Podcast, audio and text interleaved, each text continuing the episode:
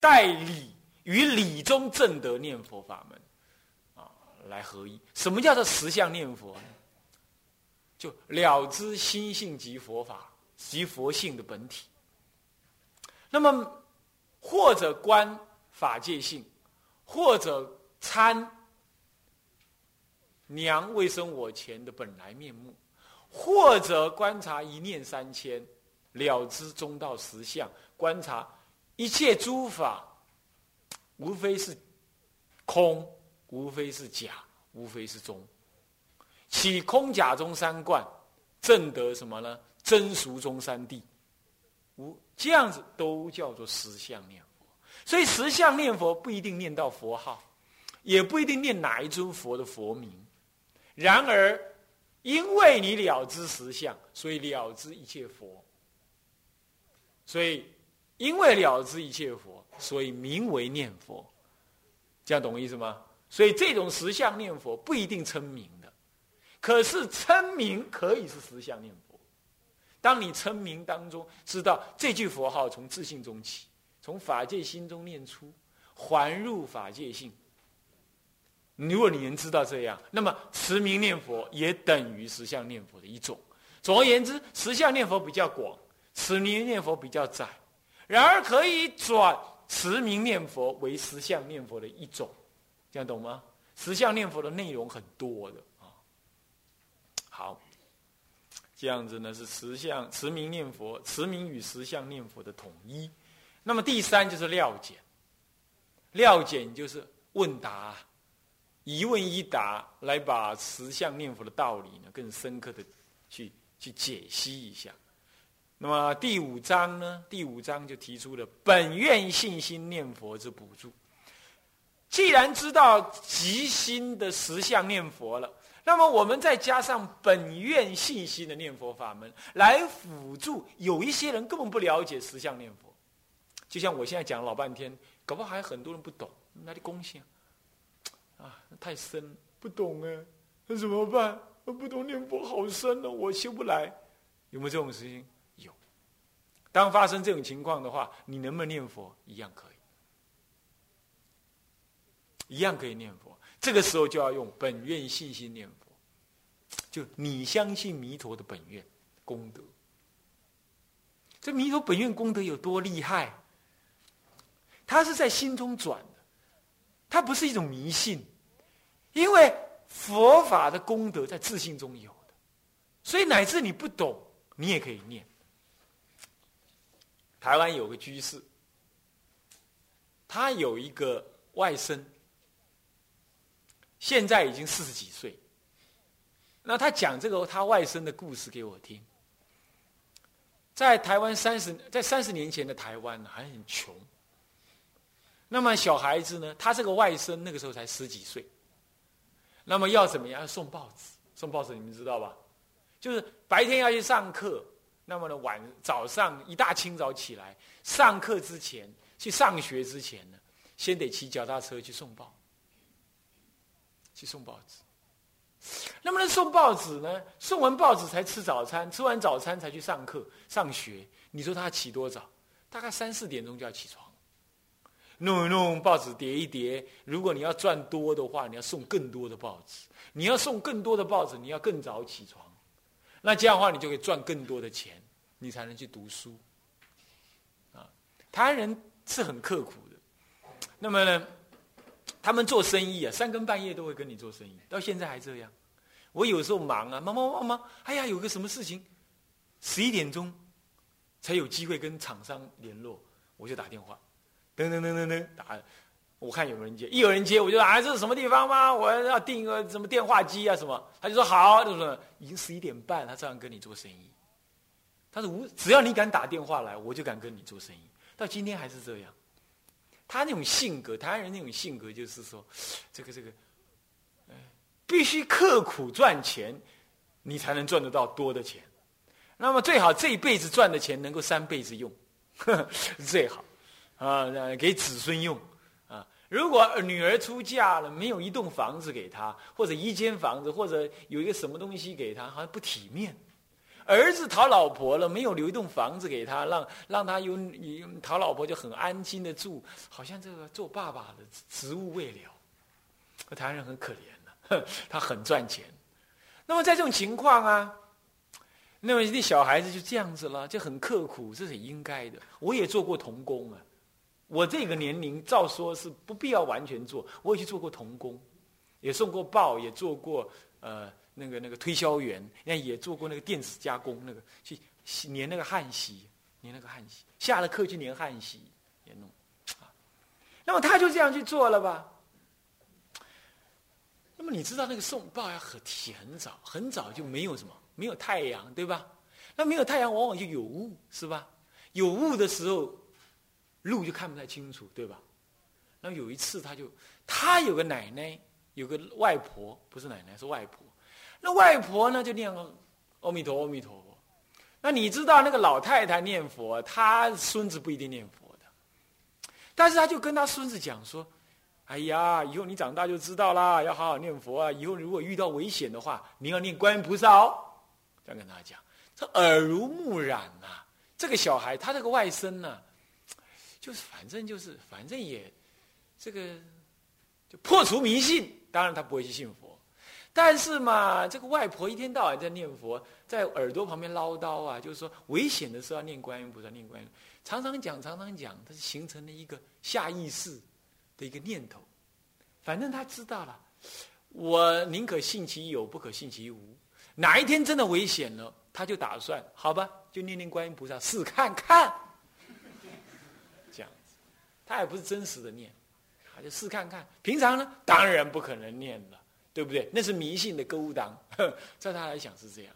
不过他打定主意，万一有危险，他愿意念念。好，这样子。当然，不要说听经闻法，那个时候不可能了。就算可能，他也不会去听。三十年、三十年前，台湾听经闻法不多，哦，不多。他照样送报。有一天呢，送报了，刚好那一天雾很大，他又急着呢要去送。为什么？因为他要考试，前一天看书看得很晚，爬不起来，有点迟到。他想，糟了，今天送包送不完。他急急忙忙，脚踏车一骑也就冲出去。他冲去到巷口外面了，这因为雾很大呀。人家有一个人呢，喝醉了酒，晚上呢喝醉了酒，就清晨才赶回家，怕他老婆骂，赶回家。那远远的又有雾，那那个时候又没什么路灯，也看不到。就这样，小孩子冲出来呀，送报冲出来，他车子也到了，一看完了，要撞上，刹车不灵了。就在这个时候，那个小孩也看到了啊，完了！这个时候他想起来，他他这个外婆讲的，危险的时候要念观音菩萨。那时候他没有第二个念头，也没有想说是真的还假的，也没有怀疑的可能，他就念，他是害怕而已，念一句观音菩萨，念下去，他就什么也不省人事。那么这个时候，我们把镜头放到旁边的人来。旁边的人看到他是什么样子呢？听到啊，咚一声，就看那个小孩撞上天上去，然后摔下来，咚，两脚这么一抖那么两下子，死翘翘，抖两下就完全死了。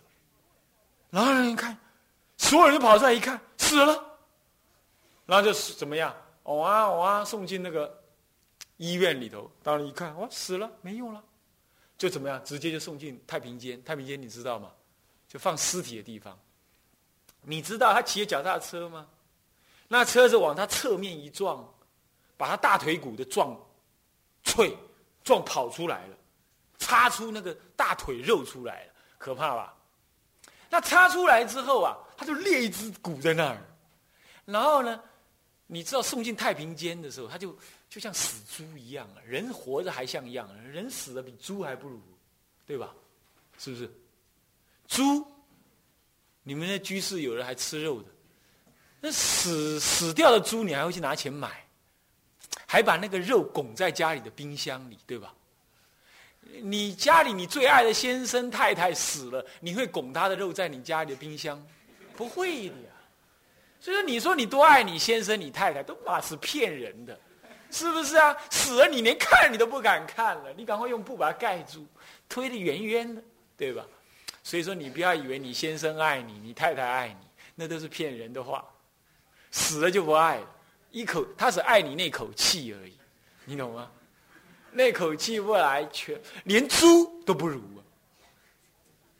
猪你看看，还可以把猪头放在冰箱里，对不对？还很乐意，是不是？很乐意放在那。你说你先生爱你，你死的时候你把头放在冰箱里，看你先生愿不愿意？不愿意。所以你先生爱你的都是假的，懂吗？是爱你那口气而已。啊，师傅没骗你们的啦，好好修行是真的啊。好了，那个人呢就这样死了，就送进那个殡仪馆，一冰又把它塞进去，这塞进去，因为那个骨头跑出来了嘛，那又随便一丢。那么要塞进去的那个骨头啊，就扎到那个什么呢？扎到那个冰柜的旁边，就就推不进去，你懂吧？推不进去，他就奇怪，他就用力再推，还推不进去，再推再推，痛了，把那个死人给痛活了。他痛活，他就啊这样叫，他一看，啊，这个殡仪馆里头怎么会有人叫啊？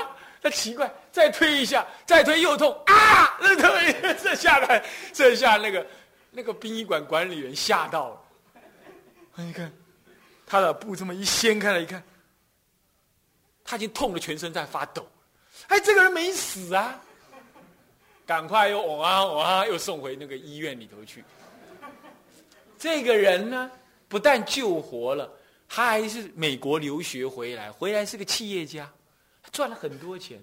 跟我讲这个话的时候呢，这个这个人已经三十多岁，现在已经四十多了。那么人家就很奇怪，问他说：“我们看你这样被转翻天了，再飞上天上摔下来，抖那么两下子，你怎么没死呢？”他说：“我怎么有死？我不会觉得我有死啊。”他说：“那那你当时是什么样？”他说。我看到车子来亮亮的，我知道我完了，我就记得我阿妈跟我讲说，危险的时候念观音菩萨，我就念一句啊，观音菩萨，念完之后，我就感觉我整个人飘起来。他其实被旁边人看到是转飞上天了，他可不这么认为，他认为他飘起来，然后呢，然后我觉得我软绵绵的飘下来，摔在棉花上面，很舒服的呀。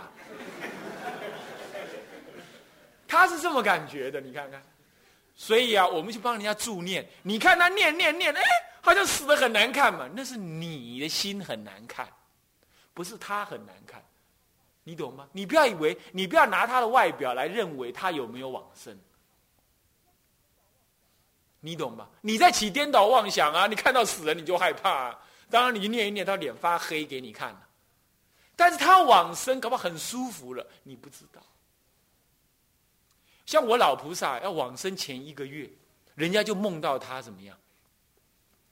在极乐世界有六个比丘扛着他，那么呢，无量无边的出家人呢，都怎么样？在送着他往极乐世界去。那我也在场，人家就看到这样。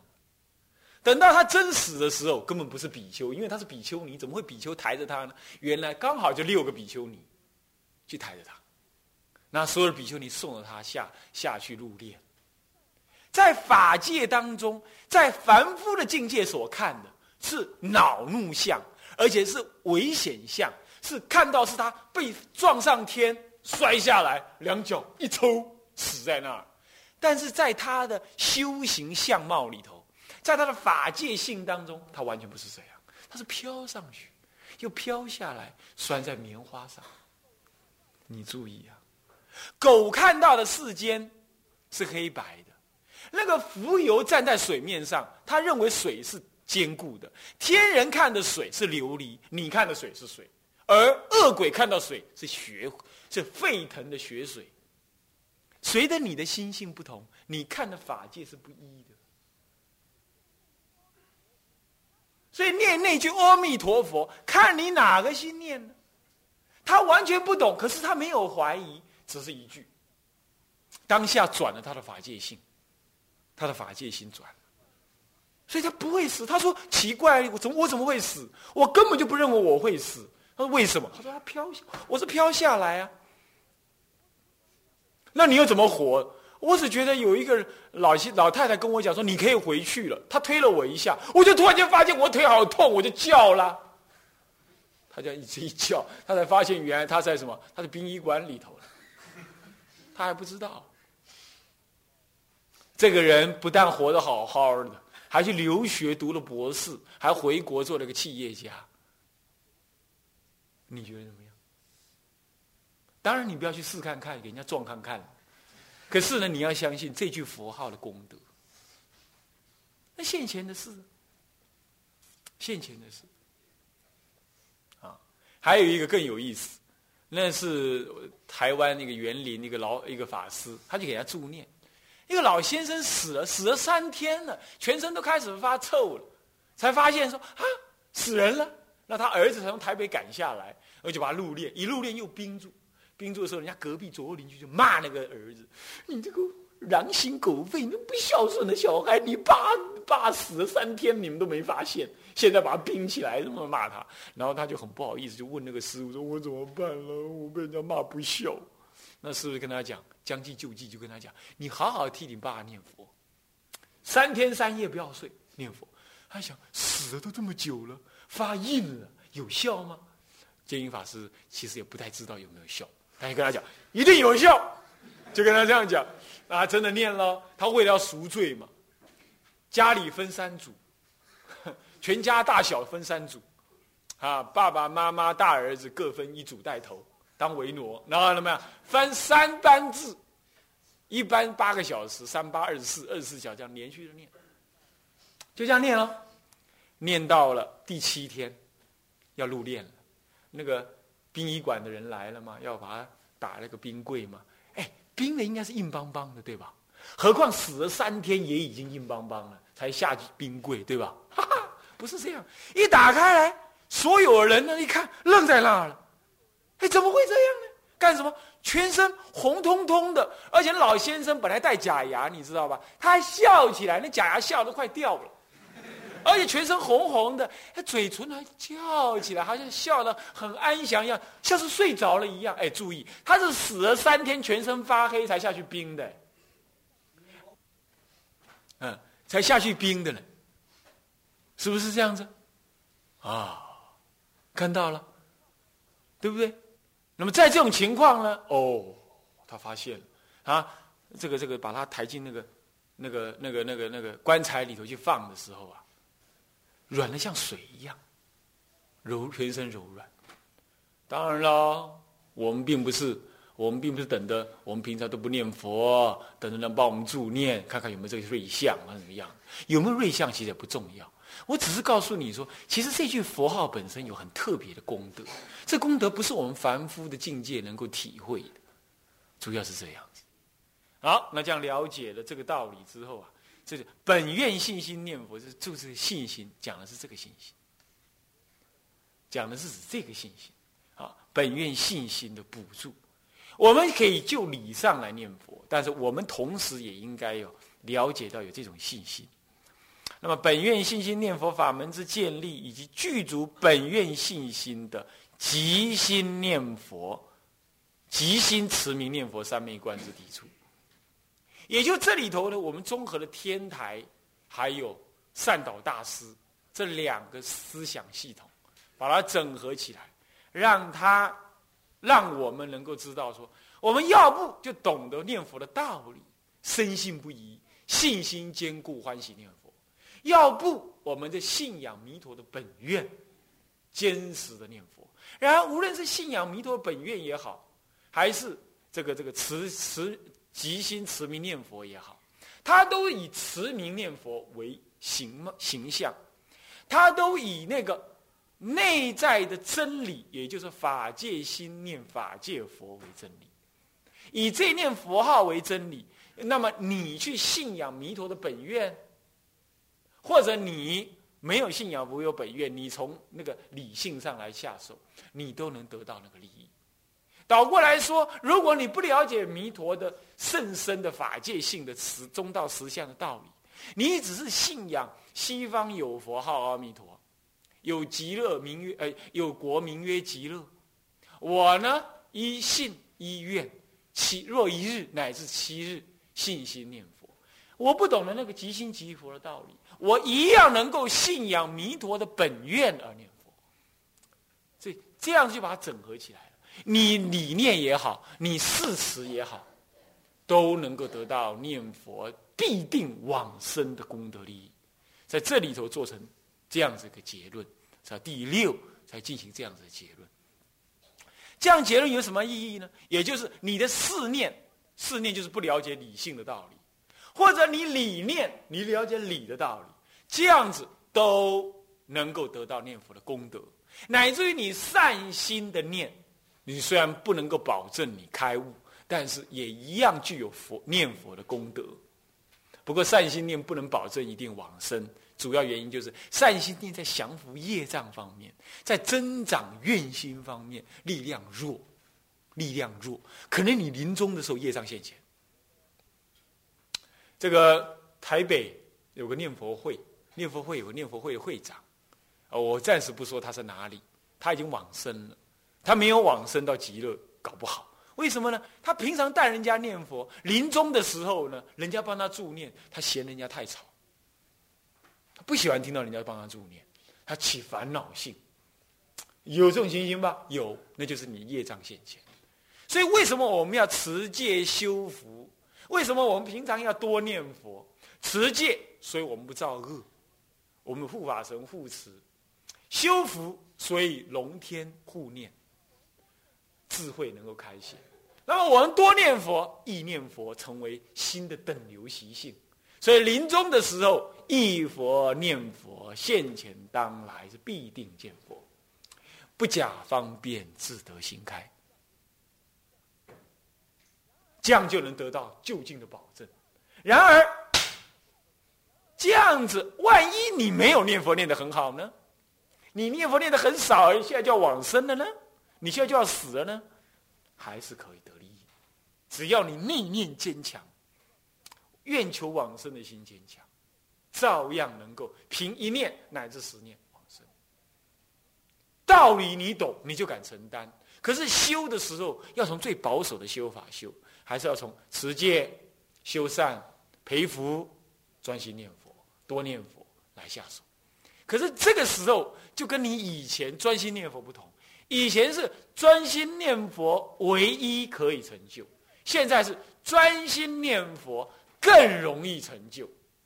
就算你专心不不得力，你一样有信心能够往生，你就不怀疑，所以能够去疑生信，求往生。这篇论文最后就得到这样的结论，使得我们念佛能够怎么样？依理依事去下下去用功。不但依理依事下去用功，还怎么样？万一用功不太得力，你也不会灰心；乃至持戒不太精进，你也不会灰心。你还是有信心，说我临终能往生。皆唯有这样子的信仰，那才能够达到说万人修、万人去的境地。哎，万人修凭什么万人去？难道是万人都入念佛三昧吗？当然不是这样子。就是凭着他对信念佛的信心的坚固，这里的论文里头还引了一篇，引了一段文，就是偶益大师说的：“往生与否是你的信愿有无。”那么呢，念佛的品位高低，往生的品位高低呢，才依着你的念佛功行的深浅来分。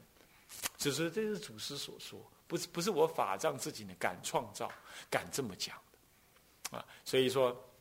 这样子的一篇论文呢，是统一了天台的法界心念实相佛，以及这个善导大师纯以信愿入手的念佛，那么呢，又都统一在用持名的方法之下，所以这样就表现出我们中国祖师说的“但持佛号，功德妙妙妙妙”的这样的意涵。这是印光大师说的，就能解释这个道理。而你知道，印光大师学天台，教学天台，然后提倡持名念佛，对吧？是不是这样子啊？所以我们这样子个念佛法门，上承智者大师，那么呢，这个善导大师，下一直连贯到最近我们的印光大偶益大师跟印光大师。这这可以说是对中国的念佛法门的几个重要点呢，做了一个整合。那么，这是这篇论文的整体大概，希望大家能够理解。那关于前言的部分啊，我们呢也可以稍微念一下：弥陀净土法门自从东晋慧远大师庐山结社首创，东魏的谭鸾大师著论，著什么论呢？著那个往生论啊。专弘以来，他专弘净土法门啊，即在中国红传不坠